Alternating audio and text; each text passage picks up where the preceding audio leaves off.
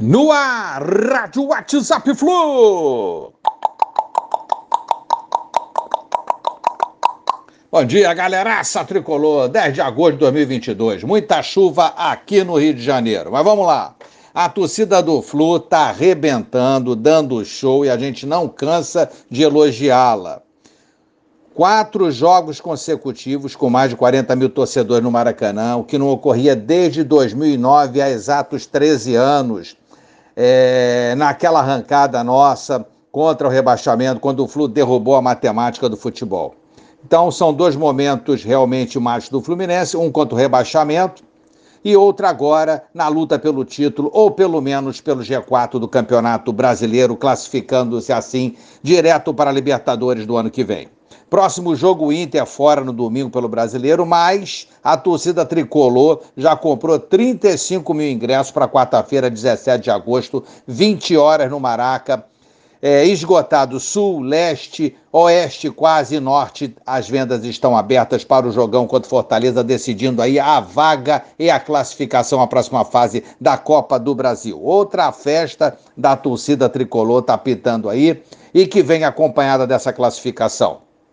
Cano, artilheiro do mundo em 2022. 30 gols em 49 jogos, continua sendo destaque no Brasil e pelo mundo. Agora, o jornal Marca da Espanha repercutiu o feito do nosso artilheiraço com mais gols do que Mapé e Benzema. Cano realmente é um artilheiraço e, como eu disse na outra edição, é... o Fluminense o encontrou e ele encontrou o Fluminense. Um casamento que está dando muito certo até aqui, tomara que continue assim vai precisar pagar multa. Manchete aqui do Jogo Extra, do Jornal Extra, na manhã desta quinta, desta quarta-feira. Tricolor terá que depositar 500 mil na conta do Internacional, caso queira ter nonato na partida de domingo. Fluminense não deverá ter nonato quanto o Inter.